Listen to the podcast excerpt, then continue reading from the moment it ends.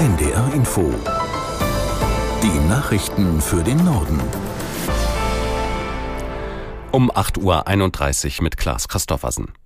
Die Ampelregierung hat sich offenbar auf die Kindergrundsicherung geeinigt. Nach Informationen des ARD Hauptstadtstudios haben Familienministerin Paus und Finanzminister Lindner nach stundenlangen Verhandlungen zusammen mit Kanzler Scholz Eckpunkte vereinbart. Aus der NDR Nachrichtenredaktion Caroline Wöhlert. In ihrem Koalitionsvertrag hatten SPD, Grüne und FDP vereinbart, eine Kindergrundsicherung einzuführen. Die soll vor allem Familien mit wenig Geld helfen.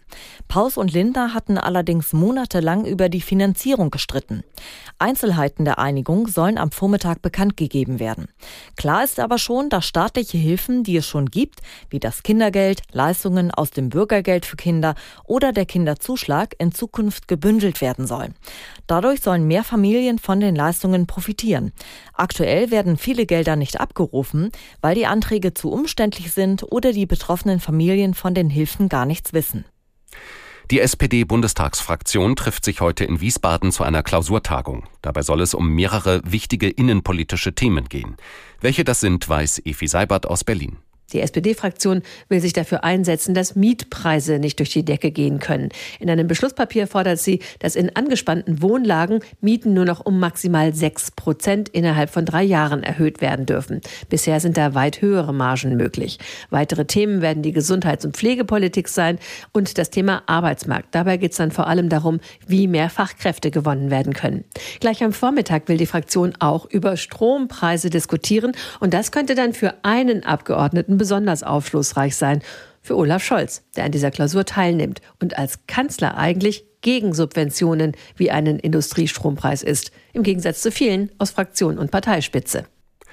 Im Tarifkonflikt bei der Deutschen Bahn entscheidet sich heute, ob es zu einem unbefristeten Streik kommt oder nicht.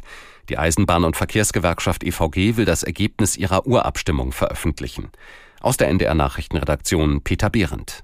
Die Verhandlungen scheiterten im Juni, es folgte ein Schlichtungsverfahren und die Urabstimmung bei der Gewerkschaft. Die Frage war, soll der Schlichterspruch angenommen werden oder soll es einen Arbeitskampf für ein besseres Tarifergebnis geben? Die Schlichter hatten unter anderem 410 Euro mehr im Monat in zwei Stufen bei einer Laufzeit von 25 Monaten ausgehandelt. Ein unbefristeter Streik ist möglich, wenn sich drei Viertel dafür ausgesprochen haben. Für die Annahme des Schlichterspruchs reichen 25 Prozent Zustimmung.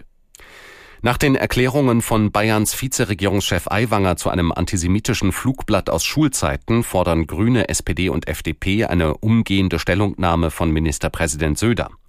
Je nachdem, wie diese ausfällt, wollen die drei Oppositionsfraktionen dann über einen möglichen Antrag auf eine Sondersitzung im Bayerischen Landtag entscheiden. Laut SPD soll dann voraussichtlich die Entlassung Aiwangers auf die Tagesordnung gesetzt werden. Der Chef der Freien Wähler hat einen Bericht der Süddeutschen Zeitung zurückgewiesen, in den 1980er Jahren als Minderjähriger ein antisemitisches Flugblatt geschrieben zu haben. Sein älterer Bruder erklärte, er sei der Autor des Pamphlets. In Frankreich soll das Tragen von Abayas in Schulen in Zukunft verboten sein. Das hat Bildungsministerin Attal in einem Fernsehinterview angekündigt. Abayas sind lange Überkleider für Frauen, die in vielen muslimisch geprägten Ländern getragen werden. Aus Paris Caroline Düller. Man wird keine Abaya mehr in der Schule tragen können, sagte Bildungsminister Gabriel Attal am Sonntag in einem Interview mit dem Fernsehsender TF1. Man dürfe die Religionszugehörigkeit der Schülerinnen und Schüler nicht sofort erkennen können, wenn man eine Klasse betrete, so Attal weiter.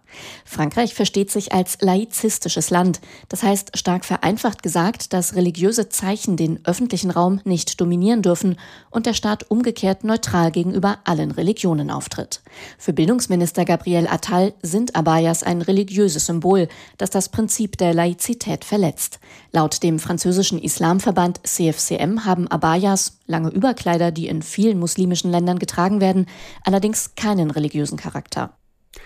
In Grevesmühlen in Mecklenburg-Vorpommern haben sich die Bürgerinnen und Bürger gegen ein Containerdorf für Flüchtlinge ausgesprochen. An dem Bürgerentscheid hatten gestern etwa 46 Prozent der Wahlberechtigten teilgenommen.